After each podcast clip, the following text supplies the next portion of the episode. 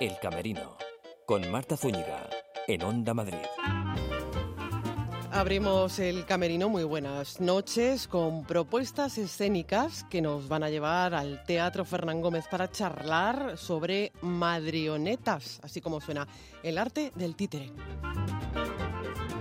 En el Teatro Nueva Polo nos esperan los protagonistas de El Médico, el musical.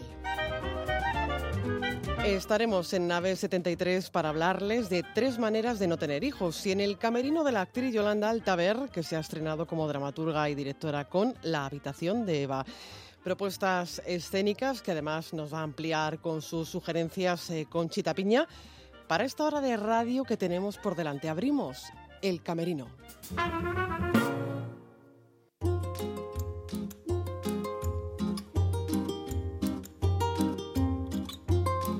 En el Teatro Fernán Gómez, invadidos, invadidos por marionetas, en este Madrionetas, el arte del títere. Porque el títere es un arte. Ignacio Marín, muy buenas noches. El teatro de títeres es un arte que son muchos artes. Tiene parte de escultura, parte de casi ingeniería, parte de artesanía, parte de artes escénicas. Es, es, un arte muy completo. Es lo que te iba a decir, que es un oficio, se me antoja muy artesanal, ¿no? Muy hecho como si fuera una escultura, como si fuera una obra de arte, en definitiva. Eh, pues tiene una parte de escultura y de talla, claro, tiene una parte de artesanía eh, pero tiene una parte casi de ingeniería, porque si ves por dentro algunos muñecos tienen unos mecanismos eh, muy sofisticados. Sí, sí. Y luego sí, eh, tiene esa parte de escultura que una talla, pero una talla que de repente cobra vida en la mano de un manipulador y te cuenta una historia.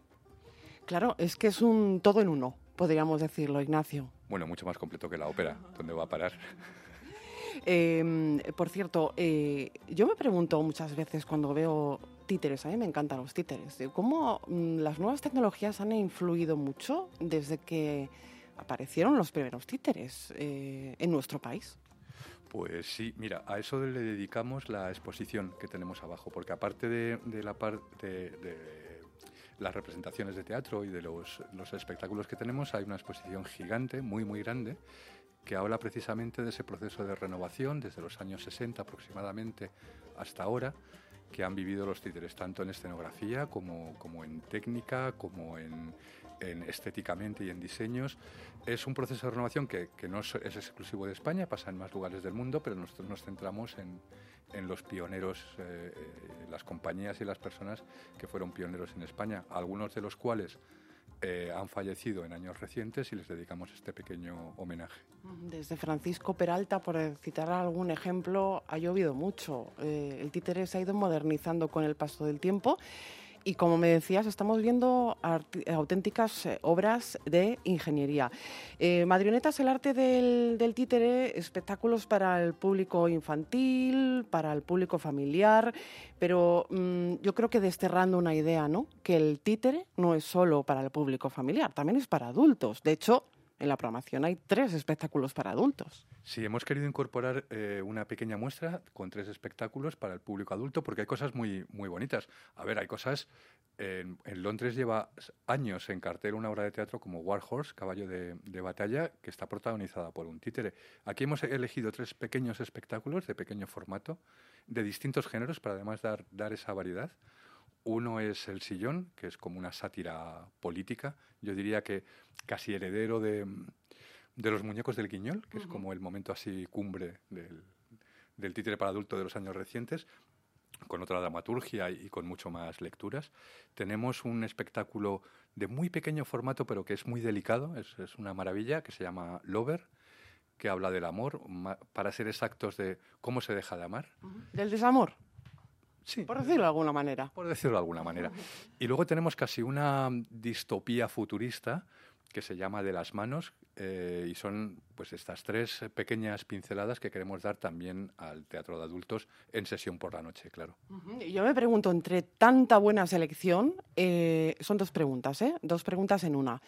Entre tanta buena eh, selección que, que, has hecho mm, y entre toda la categoría que hay de talento en este país y fuera, entiendo que la selección ha sido difícil, ¿no? Y por otro lado, ¿cómo nos organizamos para ver tanto espectáculo bueno? A ver, Eh, la selección no ha sido fácil, porque mm, a la hora de programar, pues, no, hombre, no, no, siempre todo lo que tú deseas está, porque no entra o en presupuesto, porque la compañía eh, no tiene las fechas disponibles. Hay que ir dando también mm, variedad, quiero decir, para, para que realmente se recojan diferentes técnicas, diferentes estilos, diferentes historias. Em, por una parte, y la segunda pregunta ya no me acuerdo, yo es que soy un chico, de hacer dos cosas a la vez no. no, no seas exagerado, ¿no? Te, te preguntaba, ¿cómo hacemos eh, para organizarnos, para compaginar todos estos espectáculos, para poder disfrutar de todos? ¿Eso va a ser posible? ¿O, o, o se van a mm, solapar en el tiempo? No, no se solapan. Eh, intentamos que cada espectáculo este tenga un mínimo de tres representaciones, de entre tres y cinco representaciones, para que haya en distintos horarios, en distintos días, para que la gente que le apetezca pueda venir a, a más de una cosa. La idea es que, es que el público familiar, las familias que vengan, puedan estar un rato grande en el centro. Quiero decir, esto de, de eh, traerse aquí, al centro de Madrid, en Navidades a los niños, pues no siempre es cómodo, ¿no? Entonces, ya que vienes, pues que puedas ver el Belén de los Clis, uh -huh. eh, que puedas ver la exposición, que puedas ver un espectáculo, incluso dos, porque no coinciden las horas.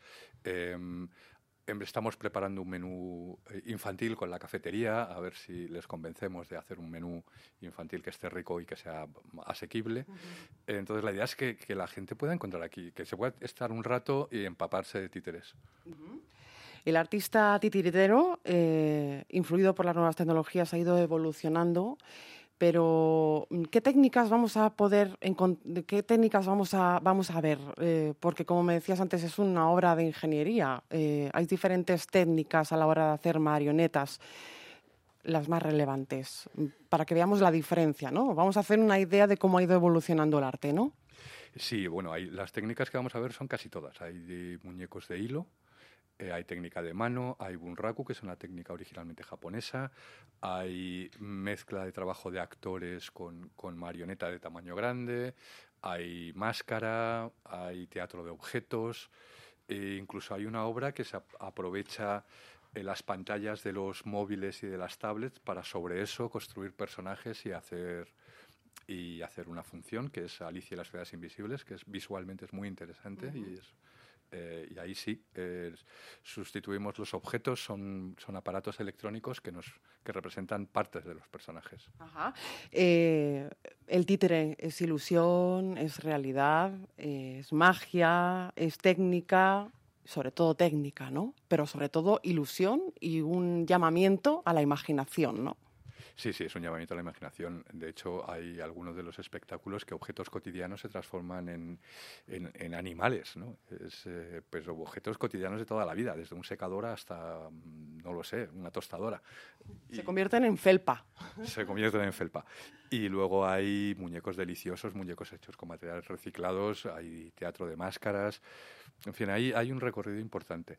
Y en la exposición también, aparte del recorrido este histórico, tenemos una esquinita donde los, los niños podrán, eh, podrán experimentar ellos mismos con las distintas técnicas. De, o sea, que es interactiva la exposición. Sí, es bastante interactiva. Hay una parte que, que accionando algún botón o algo así podemos traer a la vida a los muñecos. O sea, no, no, es una exposición de escultura, hay algunas, hay algunas figuras que sí están estáticas, pero luego hay una parte que dejamos que los niños eh, hagan teatro de hilo o teatro de de mano, de estos de guante uh -huh. o de sombras. Ahí de, dejamos que los niños experimenten un poquito ellos mismos. Uh -huh. Muy dinámica. Y además son, y volviendo a los espectáculos, son espectáculos también en los que el público también participa.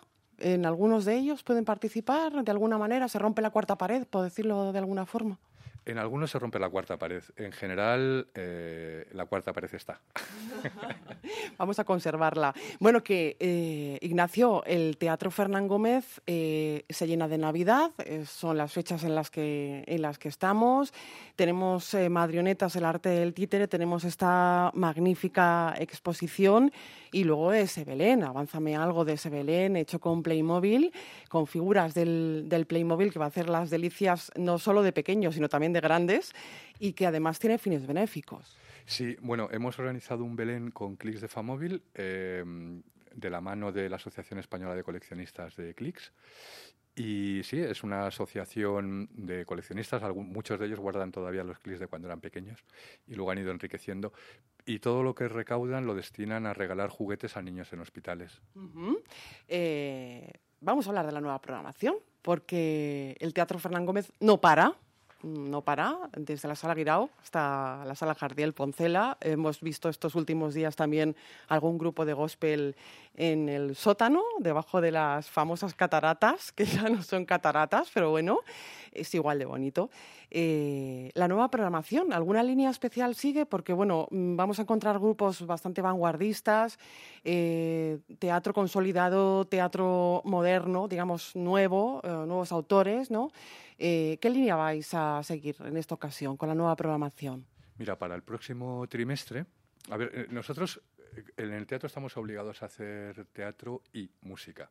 Entonces, en grandes rasgos hemos, dividido el año en dos grandes bloques. ¿no? Uno que sería otoño e que es una temporada teatral, y llegada a la primavera eh, el teatro se transforma y se hace más música. La única salvedad es el Festival de Jazz y Gospel, que, es, que está siendo ahora, pero mm, antes de que empiece la música, para el próximo trimestre, tenemos como líneas de programación las mismas que hemos seguido en el primer trimestre. Es, por una parte, una nueva lectura de los clásicos, que igual que hicimos eh, arrancando la temporada con, una versión de Edipo o de Otelo, que en este caso va a ser una cosa que hemos llamado Miradas al siglo de oro, que son dos obras de teatro con textos escritos ahora mismo, textos contemporáneos, pero que miran hacia, hacia nuestro siglo de oro. Uno es Mestiza, que se estrena justo después de Navidades, eh, eh, que eh, está protagonizado o es la historia de la hija mestiza de Francisco Pizarro, el conquistador de Perú, que era hija de Pizarro y, y de una princesa inca, y que mm, bueno, mm, a su padre lo asesinaron, le expropiaron todas las mm, propiedades, la obligaron a casarse, eh, volvió a España, pleiteó contra el rey para recuperar la memoria y las posesiones de su padre. A ver, una historia así como muy... Muy teatral. Muy teatral. Y la siguiente es un ejercicio muy divertido, porque es un texto escrito ahora, se llama Todas hieren y una mata. Es un texto escrito ahora por Álvaro Tato, dirigido por Yayo Cáceres. De Ron Lala. De Ron Lala. Eh, pero está escrito en verso, a la manera de, los, de las comedias de Lope de Vega, y es súper divertido. Eh, luego estrenaremos en la Sala Grande también eh, otra de las líneas que hemos hecho este año, que es, digamos, teatro basado en cine, igual que hicimos antes de Navidades con el Alguien voló sobre el nido del cuco. Ahora hacemos Bailar en la oscuridad de la película Dancing in the Dark de Lars von Trier con lo cual seguimos esa misma línea. Y en la sala pequeña seguimos dedicados a la nueva dramaturgia mm, española. Tenemos primero eh, Un cuerpo en algún lugar de Gon Ramos, que es un chico joven que la verdad es que eh, será grande. Porque sí, desde luego. Es amigo del programa, por cierto. No podía ser de otra manera. Después vamos con, una, con un estreno eh, un poco raro. Es eh, un texto también escrito ahora, un autor joven, pero es una obra que se llama Gilgamesh y es un teatro no naturalista. Está basado en el texto El poema de Gilgamesh, escrito en el, en el 2700 antes de Cristo. Es el primer texto literario de la humanidad. Y es un teatro no naturalista, casi etnográfico, casi ritual, eh, que mezcla desde danza, eh, lucha escénica, hay música, han reconstruido el arpa de oro de la ciudad de Ur, en fin, es una cosa interesante. Em, ya hacia marzo tenemos eh, una obra que se llama La cura, de Viviana Monge. Esto lo hacemos, eh, lo estrenamos el 7 de marzo, casualmente el día antes de 8 de marzo. Lo hacemos en colaboración con Territorio Violeta, que es un festival, digamos, es una iniciativa teatral que va premiando y seleccionando las obras que mejor representan la igualdad de género. Entonces hemos dedicado el mes de marzo, dentro de nuestro ciclo de dramaturgia contemporánea, a, la cura. Y luego, a, finales de marzo, repetiremos nuestro festival de nuevo cabaret, el Nu Cabaret. Y antes de, la música, nos haremos algo de danza. Nos hemos planteado hacer una, una pequeña muestra de danza porque creemos que es lo que enlaza perfectamente el teatro con la música. Y tendremos un estreno también, que es Ritu, de Kukai Danza. Eh, estarán aquí unos días. El primer día será una gala especial con invitados, porque Kukai Danza es Premio Nacional de Danza del año 2017. Y para celebrar o para. Eh, sí, para celebrar este premio haremos una cosa especial aquí y luego estrenaremos su obra nueva, Ritu, que es una y, eso es todo. En la sala de exposiciones Que, no es poco. No, no es poco. No, tenemos muchas más cosas. ¿eh? En la sala de exposiciones eh, acogeremos otra vez al Madrid Design Festival y en paralelo arrancamos todo nuestro programa educativo, que es también bastante gordo. Bueno, pues eh, que nos vas a tener aquí continuamente a los del Camerino eh, para hacernos eco de, de, la excelentísima calidad que trae esta nueva programación del Teatro Fernán Gómez, como siempre, por otra parte. Y nada, que te queremos dar las gracias por habernos acogido eh, no en tu camerino, sino en tu despacho, a los eh, miembros del equipo del camerino y que feliz Navidad, felices fiestas y feliz Año Nuevo y con todo lo que eso trae. Pues aquí os preparamos un camerino cuando queráis. Feliz Navidad y muchas gracias. Oye, que yo me apunto, ¿eh? cuando quieras. El camerino, con Marta Zúñiga, en Onda Madrid.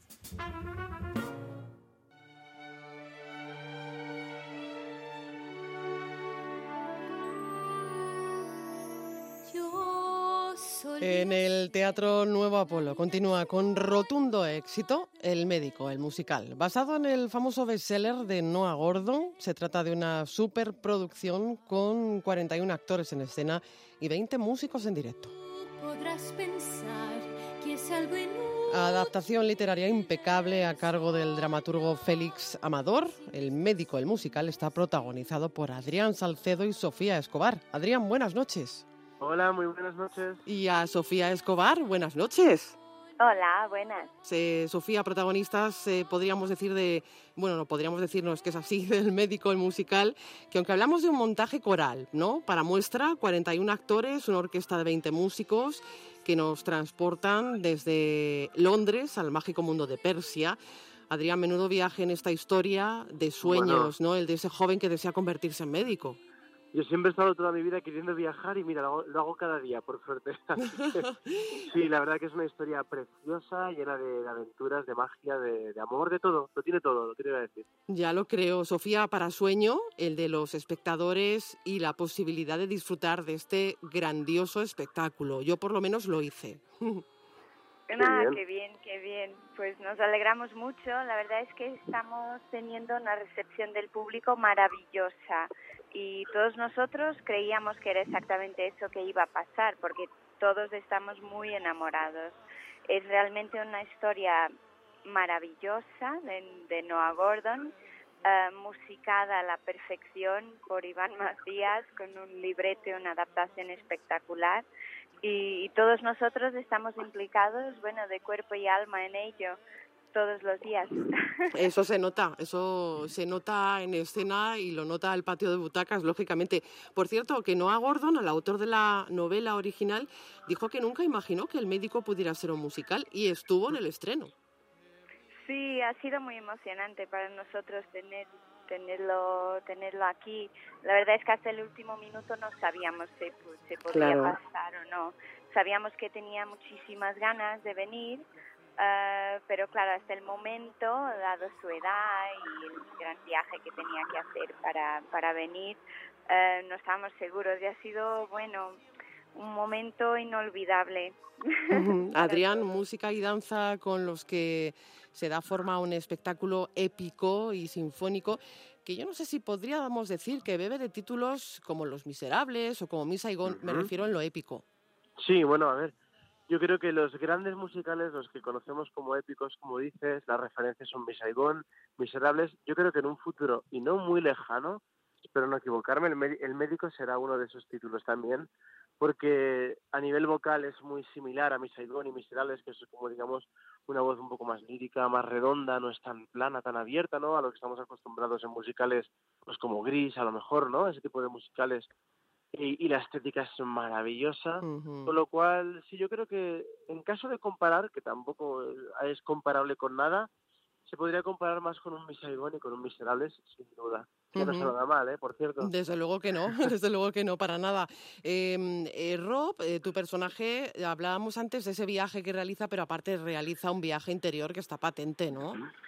Sí, está patente, está patente el viaje interior que realiza, el arco de, el arco de rock del personaje, ese crecimiento que tiene como, como ser humano, es muy bonito y poderlo llevar a cabo cada día, aparte de que es un reto bastante duro. Tengo la suerte de haberlo creado yo, con lo cual no, no, me, no me es tan difícil y tan complejo porque, bueno, al fin y al cabo, he impregnado de, de mí todo lo que he podido para dejar ese sellito para, para un futuro y la verdad que es un, es un placer. ¿Qué quieres que te diga yo? No puedo estar más contento con esta bonita oportunidad y este reto que, que, se ha planteado. Qué bueno y qué bonito de verdad. ¿Y tu personaje, Sofía, comparte con Rob sus ansias por aprender y por perseguir un mundo mejor? Eh, com comparte sueños, comparte voluntad, es una mujer muy distinta de, de las mujeres de la época que, que se interesa por um, diversos y variados temas, que lee. Um, así que está fuera un poco de, de, lo que se espera de las mujeres en el siglo XI. Uh -huh. um, y es, es muy, muy interesante para mí en cuanto a actriz explorar todas las vertientes de, de Mary, que son muchas. Claro, preciso. Uh, sí, dime, dime. Sí, que a cada día de, descubro cosas nuevas Uh, y claro, porque es un es teatro, lo hacemos todos los días y, y eso, nunca es un espectáculo que, que, que se quede estagnado, ¿se dice eso? Sí. Sí. que, a veces me confundo con el vocabulario. No, perfectamente, perfectamente, Sofía. Oye, eh, vaya lujazo, Adrián, eh, uh -huh. el ilusionista Jorge Blas que firma los efectos especiales y la magia del médico. El vestuario superior a las 300 piezas corre a cargo de Lorenzo Caprile.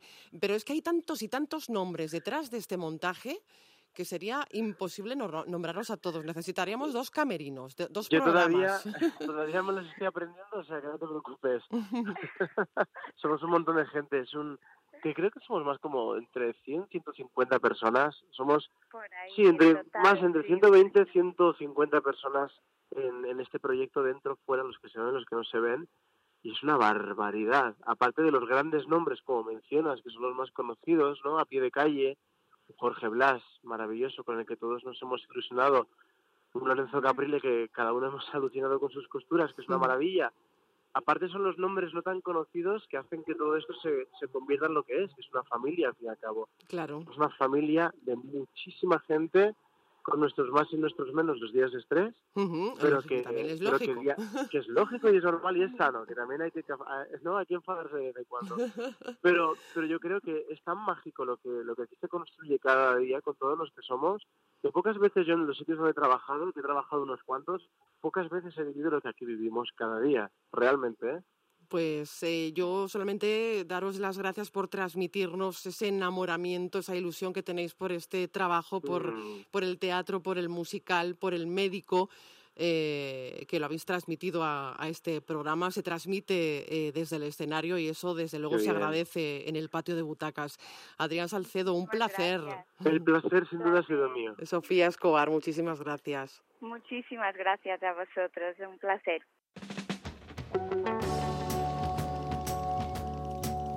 En Nave 73, junto a Marta Morujo, junto a Noelia Márnez y Joseba Priego. Muy buenas noches, chicos. Buenas noches, ¿qué tal? Hola, buenas noches. ¿Qué tal? ¿Cómo estamos?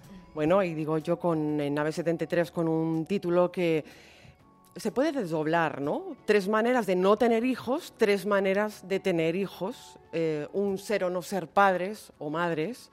Cuestión para Mila, Clara y Jaime, que son los personajes de este de este montaje. Es un espectáculo, Josaba, que se hace muchas preguntas, ¿verdad? Se hace preguntas, claro. Eh, llegas a cierta edad en la que te planteas eh, qué haces con tu vida. Eh, pues con el coche, con el piso, con los hijos y ahonda mucho en este tema.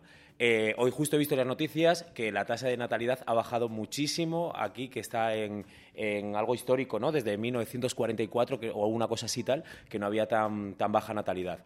Entonces habrá que plantearse este, este tipo de cosas, aunque sea en forma de comedia, creo yo. Hombre, es que yo creo que da para comedia, ¿no? Cuando llegas a la treintena, bueno, ahora también en la cuando somos cuarentañeros, que nos dicen eso de ¿y los hijos para cuándo, Marta?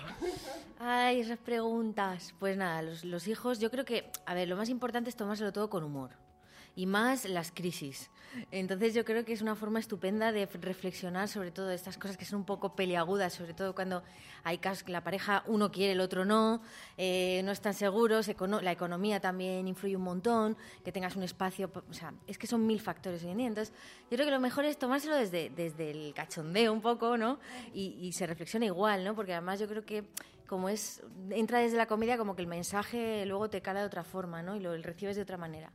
Noelia, eh, tres maneras de tener hijos, de no tener hijos. Eh, ya digo, el título se desdobla. Eh, vamos a ver a tres parejas. Pero yo me he colado en este camerino y solo veo a tres actores. Cuéntame cómo, cómo va esto, qué ocurre. Bueno, pues tres actores muy polifacéticos, que podemos hacer muchas cosas. Mm, lo dejo ahí, es una pequeña pista. bueno, pues hacemos varios personajes y bueno, pues cada uno un poco con su con sus problemas y eh, con los que nos sentimos más o menos identificados. En mi caso, pues sí que hay alguno con el que me siento muy identificada. Porque vamos a, ver a una lesbiana hipocondríaca, vamos a ver a una ocupa, vamos a ver a un ligón empedernido.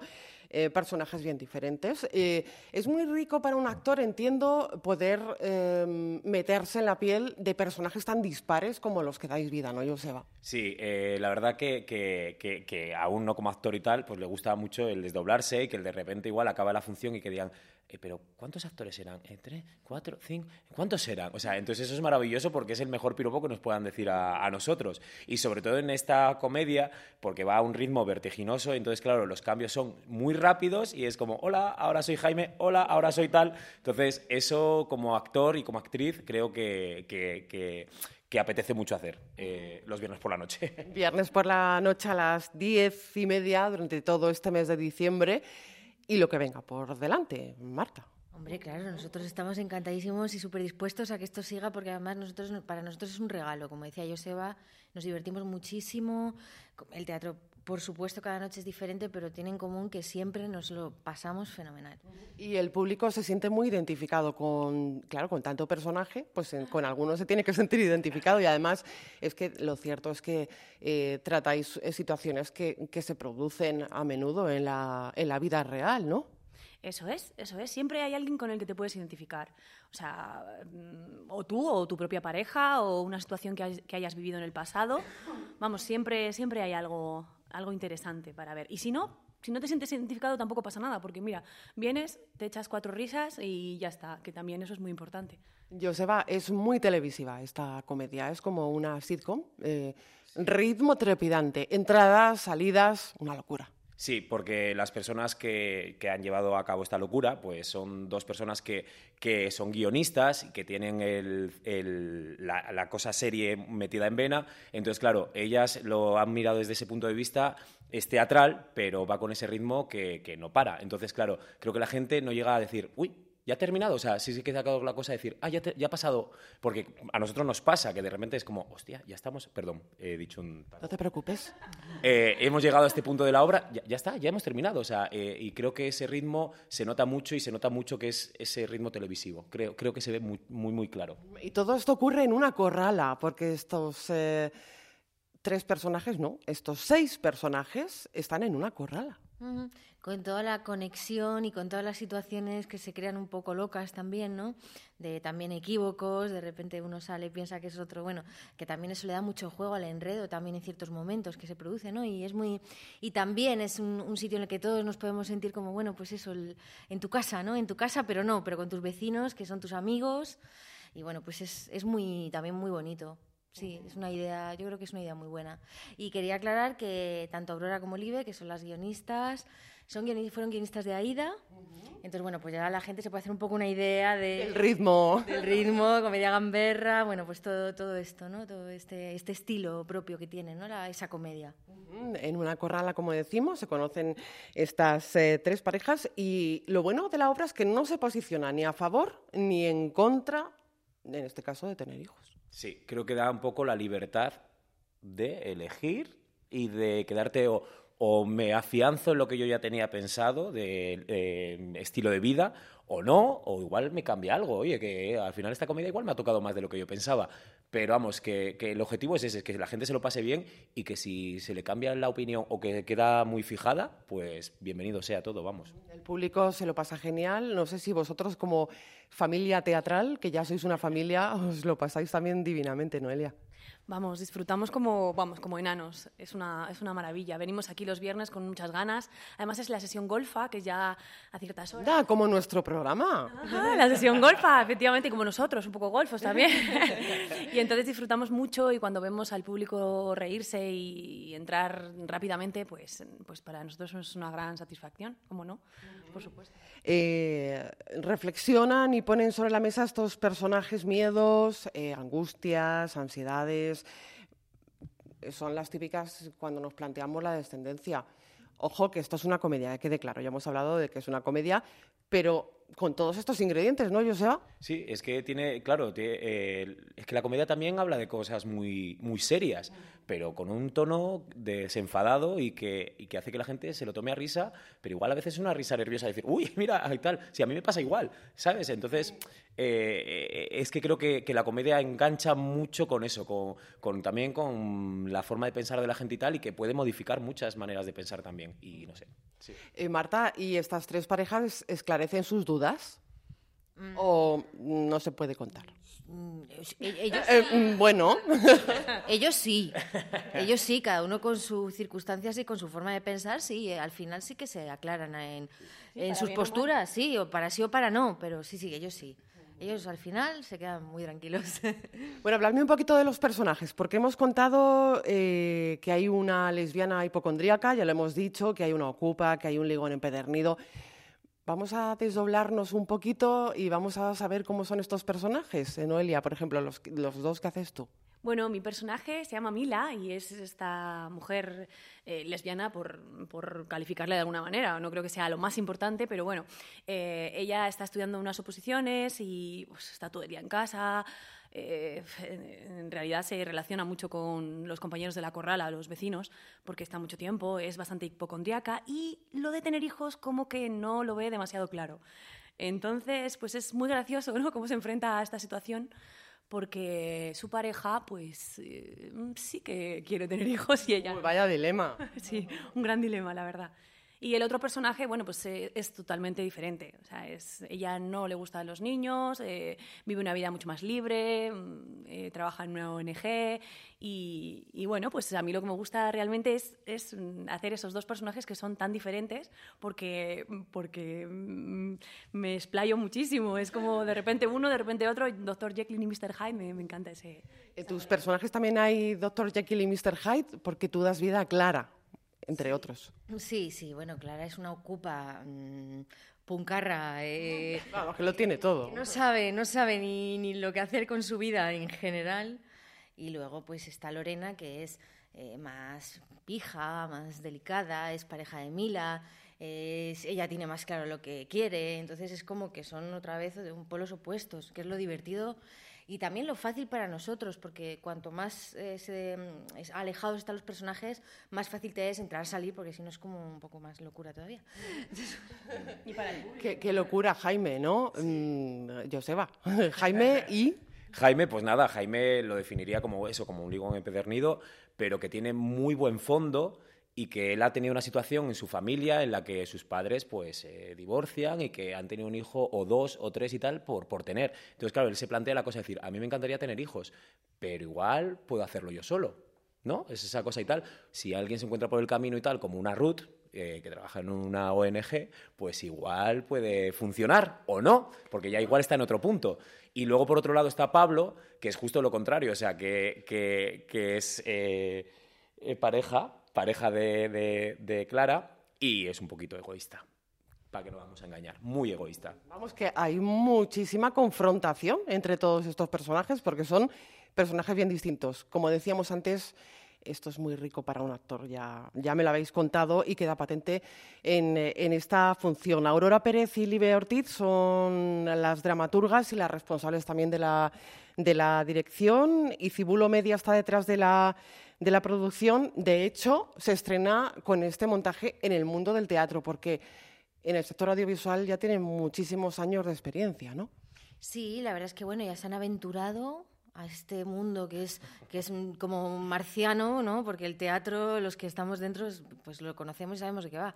Pero cuando te metes es como, madre mía, esto es, otro, esto es otra historia. Sí, hay actores también, eh, también hay luces como en un plató, pero bueno, pues ellas se han querido meter porque son muy, muy, muy fans del teatro y entonces pues querían aportar su granito de arena desde su experiencia y ver cómo poder digamos, eh, eh, aunar su, su, experiencia en la televisión con qué podían aportar al teatro. Y la verdad que ha sido muy fácil y muy fluido esa transición, yo creo, ¿no? de, la, de Icibulo al teatro.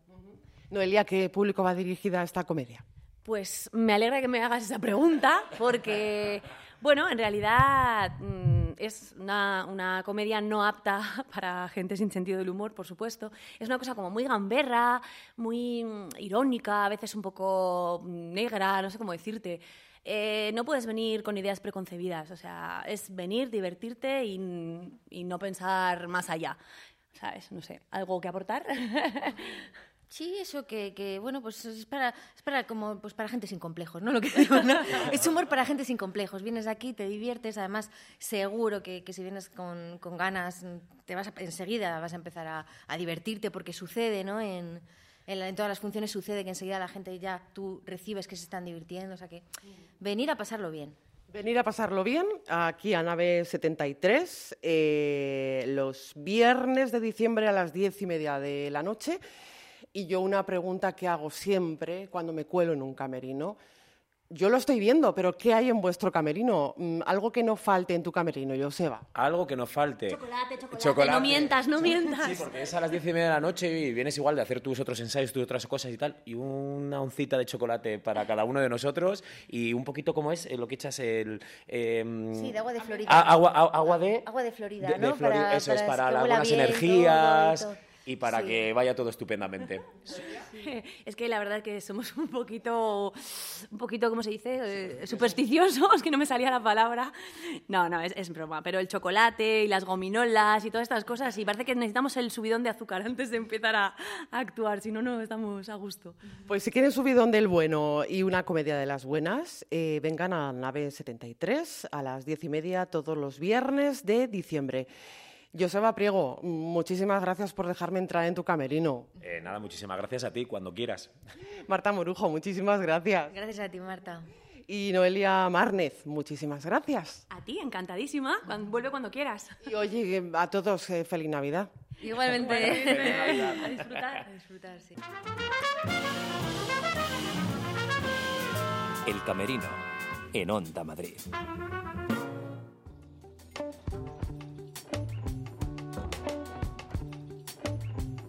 Momento ya de saludar a Conchita Piña para mm, conocer otras recomendaciones escénicas. Hola, Conchita. Buenas Hola. noches. Hola, Marta. Buenas noches. ¿Cómo estamos? ¿Bien? Jo, yo siempre digo lo mismo, pero es que aquí se está tan bien, bueno, así que de hombre, lujo. es que en este camerino tan calentito, Ay, ¿verdad? sí. Tan y con, y con cuco, estas, él. Y con, estas, y con estas butacas. Qué bien se está en este camerino. Bueno, que esta semana nos recomiendas, entre otras, el precio en el Pavón Teatro Kamikaze. Hoy sesión doble, por cierto. Sí, sí, sí, sesión doble en el, en el Pavón. Teatro Kamikaze. Eh, pues sí, la verdad que hoy recomiendo El Precio de Arthur Miller, es eh, dirigido por Silvia Moon y con actores de primera cabecera, exactamente, de primera plana.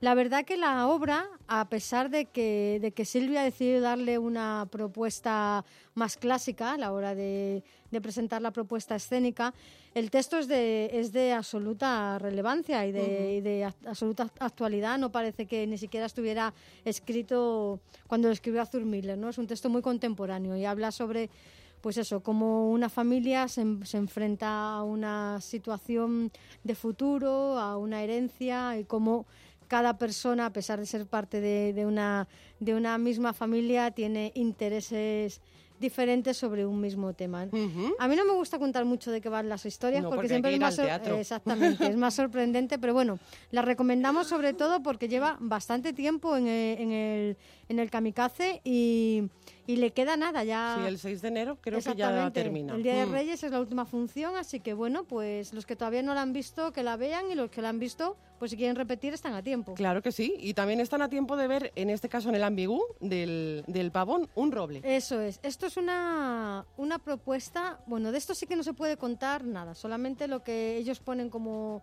como anuncio, ¿no? Y es una experiencia teatral, no podemos decir más. La verdad que la gente que está acostumbrada a ir al teatro o que no, precisamente da igual cuál sea tu experiencia con respecto al teatro, van a vivir una situación peculiar con respecto al tema. Como ellos cuentan en, su, en la página de, información, es un, dos actores, un actor que siempre está en escena, que es el que, el bueno, no sé si protagonista, pero es la persona que, que dirige la acción, y un actor que cada semana cambia. Ah. Y esto es lo sorprendente porque es una propuesta, es una cosa como más performática, es un teatro más contemporáneo, eh, diferente. La historia, bueno, es un personaje que es un hipnotizador y pasa algo con uno de los eh, invitados que asisten o a uno de los espectadores que asisten a ese juego de hipnosis y, y, ya, porque la verdad que realmente contar algo más Sería hacer spoiler. Sí, es un, es un texto de Tim, de Tim Cruz, creo que es el que se dice Cruz, y está, está interpretado por Luis Oroya, que es este personaje que es el que encamina, el que dirige, la, el que dirige la, la, acción, y luego está dirigido por Carlos Tuñón. Ellos o Carlos Tuñón eh, están especializados en hacer este tipo de teatro como inmersivo, como teatro un poco más, más diferente, más de inmediatez. Entonces, bueno, la verdad que para ser una propuesta eh, teatral, exactamente, ¿no? Para ser una propuesta teatral que se puede ver en un teatro accesible es una cosa bastante curiosa, así que invitamos a que lo vean. Además queda muy poquito tiempo también para que, para pues, que la eh, corran, corran. También, eh, bueno, ahora nos vamos a ir al Teatro Español, ¿no? Porque allí pueden disfrutar en la Sala Grande de Rojo. Eso, Rojo. A ver, Rojo es, es un texto Miedo me da esa risa, ¿eh? Sí, ¿verdad? No, porque siempre que se habla del rojo, el amarillo dicen que da mala suerte en teatro, pero el rojo siempre tiene algo como... Potente. Exactamente, ¿no? Mm. Como sorprendente. Pues eso es un texto de John Logan, está mm, eh, traducido y no sé si muy adaptado, pero traducido por José Luis Collado, que es el, mm. traductor, el traductor habitual de de cosas y adaptador de cosas que hace Gerardo Vera, de cosas que dirige Gerardo Vera y también de algunos textos de la joven compañía. Del curioso incidente, por ejemplo, de Torre Medianoche, pues este, este Collado es el traductor. Esta obra, eh, que está interpretada por Juan Echanovi, dirigida por él también, cuenta la relación de un artista con la obra de arte. Y no solo con la obra de arte, sino con el tiempo. Y no solo con el tiempo, sino con la, con la manera de que, en la que un artista tiene que, aprender a lidiar con su contemporaneidad, ¿no? E incluso con su condición moral o con su situación moral con respecto a lo que es una obra de arte. ¿no? este, este personaje es un autor, eh, el personaje que, que interpreta Juan Echanove es un pintor importante de la, de la época de, de Pollock y, y, él precisamente se enfrenta a esto, a cómo la pintura contemporánea va haciendo va haciendo mella ¿no? en su propio trabajo y cómo él tiene bien que enfrentarse a esta situación y bien cómo tiene que volver a repensar su arte como para seguir estando ahí. ¿no? Es un ejercicio que vincula muy bien el concepto de la ética y el arte, ¿no? ¿Qué, vinculación tienen estas dos formas de, ver el mundo o de estar en el mundo? Recomendable también. Muy interesante, sí. acaba el 30 de diciembre.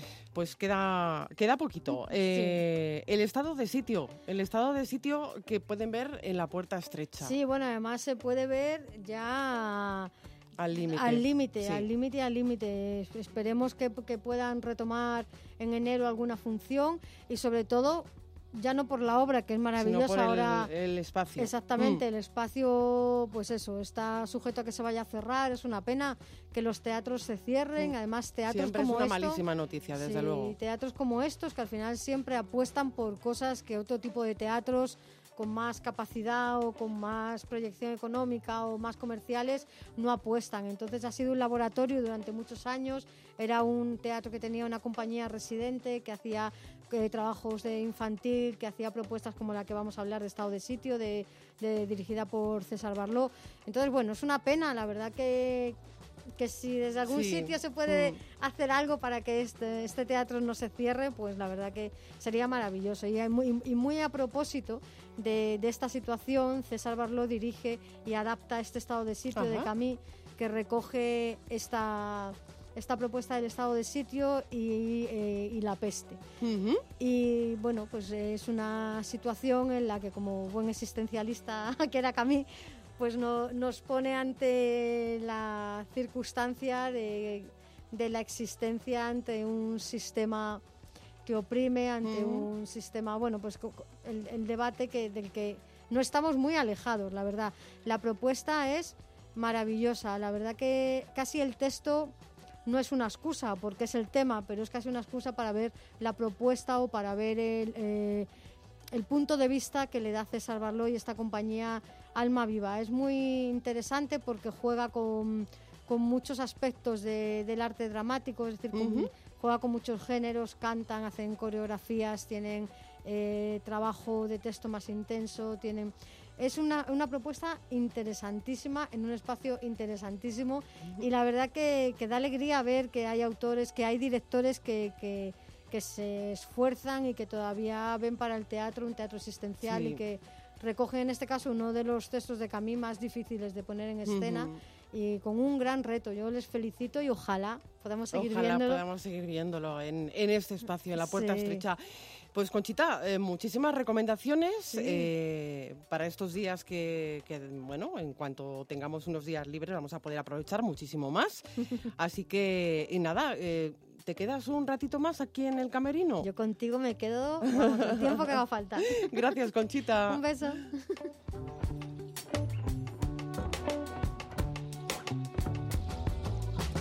Con Yolanda Altaver charlando en su camerino de la habitación de Eva. Yolanda, buenas noches. Buenas noches. ¿Cómo estás? Pues aquí muy bien, en el camerino, relajándome un ratito. Muchísimas gracias de antemano por dejar entrar en tu camerino al equipo de este programa, el camerino. Algo que no falta en el tuyo, por cierto. Pues en mi camerino nunca falta un cojín con forma de, de caquita ¿Cómo? Un cojín con forma de caquita. Como los emoticonos. Exacto, es el emoticono del WhatsApp, pues tal cual, pero con forma de cojín. Y me lo regalaron por un estreno que tuve y ahora ya siempre va conmigo cuando voy de gira y siempre lo tengo en el camerino. Eso te da suerte. Me da suerte y además es muy cómodo para los viajes en furgoneta, porque sirve de almohada. Claro, y, para, y por aquello de mucha mierda para el estreno, ¿no? Claro, correcto. Bueno, como actriz eh, conocíamos tu trabajo, eh, pero no tanto como dramaturga, como dramaturga y directora. Eh, te estrenas como dramaturga y como directora. no sé si te sientes cómoda en ambas facetas. bueno, como dramaturga quizá me he sentido un poquito más cómoda porque es la segunda vez que escribo algo de teatro. La primera vez fue para una muestra de escuela Em, pero antes pues sí que había escrito relatos cortos, eh, yo estudié periodismo, entonces pues escrito críticas, reportajes. Eh, el tema de escribir como que lo llevo... Está familiarizado con él. Sí, siempre me ha gustado y he escrito desde pequeña. Dirigir para teatro pues es la primera vez para, para hacerlo con un público que decide venir a ver nuestro espectáculo y pagar por ello, ¿no? Entonces esa parte me ha resultado más... Mm, me ha dado más nervios, especialmente porque me he tenido que dirigir a mí misma. Y para mí esto ha sido eh, lo más difícil de todo el proceso. Es lo que te iba a preguntar. Eh, mm, no parece muy cómodo, por decirlo de alguna manera, o me parece a mí muy difícil dirigirse a uno mismo, porque no tienes una visión desde fuera de lo que estás haciendo, ¿no? Exactamente, no, no, te ves, a menos que te grabes y luego te veas, pero ya se rompe la cadena de trabajar en el momento. Y, mm, y además, bueno, pues es cuando un actor tiene un conflicto con pues algo del texto o con algo de la acción, como directora, pues yo encuentro como las maneras de ayudarle, porque no estoy en su cabeza, entonces pienso yo alternativas. ¿Qué pasa? Que si yo tengo, si yo me atasco con algo, no me puedo ayudar porque yo ya he pensado todo lo que podía pensar y me he atascado. Entonces no, soy capaz de ayudarme desde, desde fuera, de mí misma, es que es muy difícil. Y, claro, al ser también mi primera dirección, pues no tengo, digamos, todavía tantos recursos, tanta experiencia como para poder gestionarlo. Eh, afortunadamente he trabajado con, con otra actriz, Cristina, Cristina Gallego, que es una gran amiga mía y, y entonces hay mucha confianza y, el, y ella me conoce muy bien, entonces también ella me ha ido ayudando mucho y el proceso ha sido un poco más, eh, más íntimo en ese sentido. Eh, no, no me he tenido que enfrentar a este trabajo con gente desconocida que genera también como más estrés, ¿no?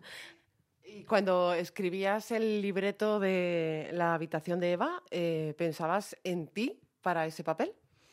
Eh, bueno, sobre todo pensaba en Cristina para el personaje de Eva, para el papel protagonista. Eso lo tenía clarísimo. Y sí que pensaba un poco en que lo hiciéramos las dos. Eh, era algo que había escrito para que pudiéramos montar juntas. Pero en algún momento me llegué a plantear coger otra actriz para poder dirigirlo yo desde fuera o incluso coger a alguien que nos dirigiera a nosotras dos. Finalmente acabé tirándome a la piscina y, y, lo hice yo todo, pero sí que estaba pensado para que lo hiciéramos las dos. No estás sola, eh, en la habitación de Eva estás junto a Cristina Gallego, eh, como protagonistas las dos de este montaje en el que se habla del encierro de Eva ¿no? y de, también de su soledad. Eh, tal vez rota esta soledad en algunos momentos por Sonia, que es la encargada de cuidar de ella. Tú eres Sonia. Yo soy Sonia. Eh, y sí, soy la encargada de cuidar de Eva, pero también tengo un pasado bastante conflictivo, que no puedo decir más. Porque... No, porque hay que ir a ver la obra. Claro, es un drama psicológico, un drama thriller, también me gusta a mí decir. Tiene bastantes cosas de, de suspense, de y, y, y, este punto pues no lo puedo explicar más. Pero los dos personajes están muy rotos por dentro, uh -huh. los dos. El de Eva se ve más desde el principio, porque Eva es la que lleva mucho tiempo encerrada y ese encierro pues también está jugándole malas pasadas en la mente. ¿Y se puede contar qué le lleva a Eva a estar encerrada? Eh, sí, se puede contar eh, pues le lleva a estar encerrada que no es una persona que encaje en los cánones de la sociedad. Eh, no de una sociedad actual, sino quizá un poco más antigua, más de los años 70, 80, aunque el, el montaje tiene un, un halo atemporal, uh -huh. Pero sí que nos hemos basado un poco en, en esta época. Y era una época en la que había muchas mujeres a las que las encerraban sin ninguna causa real podía, bien fuera pues porque eras rebelde, porque te habías quedado embarazada y no tenías marido, porque eras comunista, porque eras lesbiana. ¿Qué es este caso? No es el caso de Eva. Ah. No es el caso de Eva, aunque está esta temática ahí. Eh, luego te iba a decir que eh, es un drama psicológico de temática LGTBI fóbica. Uh -huh, correcto. Esto, bueno, me voy a hacer spoiler a mí misma, no pasa nada, la historia sigue siendo interesante. Eh, es el personaje de Sonia, uh -huh. el, que, el que ha sufrido LGTB-fobia. Eh, aunque no, no, quiero elaborar mucho más, porque es desvelar mucho. Es una obra muy cortita, entonces es verdad que contar más cosas del argumento es descuartizarla. Destrozarla, iba a decir. Eh, es una obra temporal, me decías, eh, aunque te remites a, bueno, a sucesos que podían ocurrir hace ya algunos años, eh, podría ocurrir en cualquier lugar también, ¿no? Sí, exactamente. A lo mejor en España ahora, tal cual está escrito, no podría suceder, porque afortunadamente hemos avanzado algo, pero sí podría suceder en otros países del mundo. Eh, por ejemplo, en Latinoamérica eh, el tema de la LGTB-fobia es muy duro. Siguen existiendo centros donde, donde te pueden encerrar por ser lesbiana y donde te pueden aplicar una serie de tratamientos en contra de tu propia voluntad para curarte, entre comillas, uh -huh. eh, y que, que, no dejan de ser una tortura. Uh -huh. Y esto sucede. Has documentado, entiendo mucho, ¿no? Para escribir esta obra. Sí, bueno, yo tengo la sensación de que a mí la obra me la chivaron. Esto me tienes que contar cómo es. Sí, pues porque yo la escribí lo típico, ¿no? De un ataque de inspiración.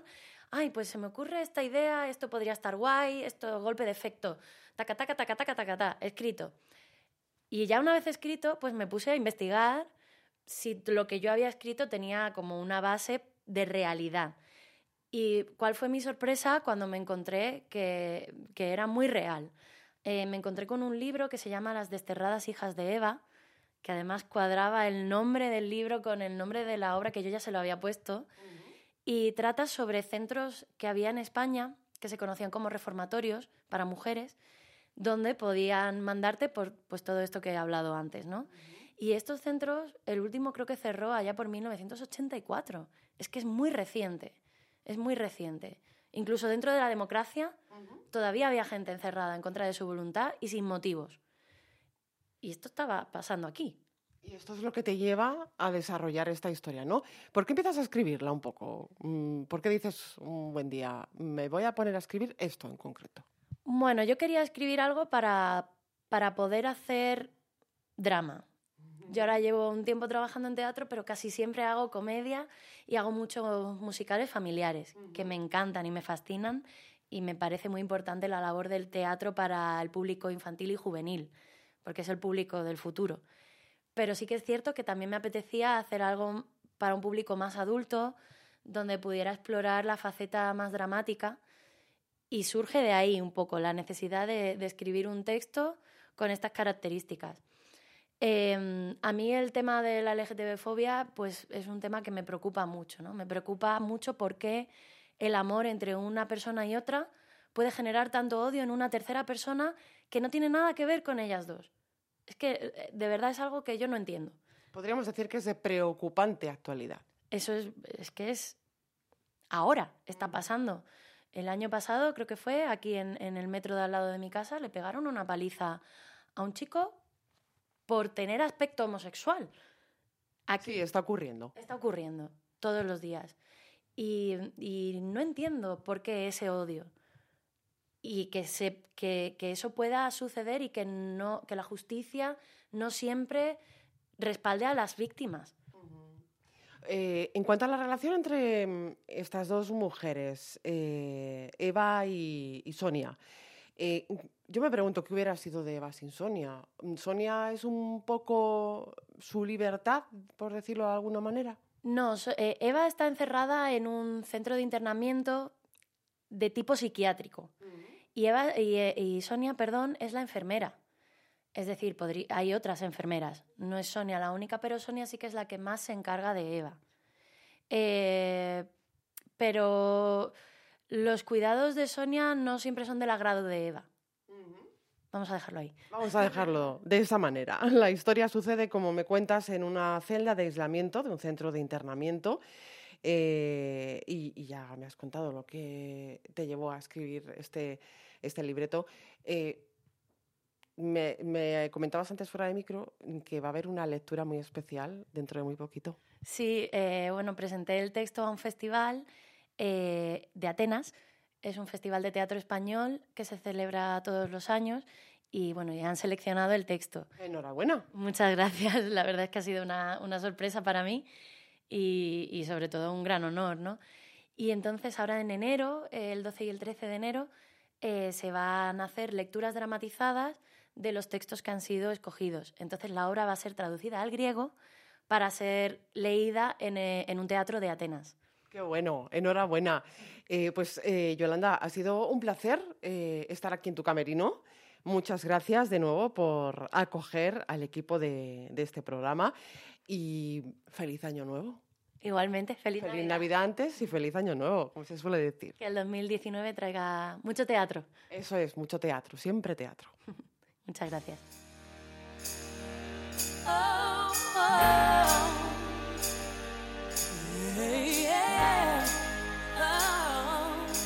Con la música de María Carey nos vamos. Este lunes a las 9 de la noche concierto en el Within Center dentro de su gira navideña. Plácido Arribas ha estado en la realización técnica. Marta Zúñiga les abrió el camerino. Disfrute de la semana.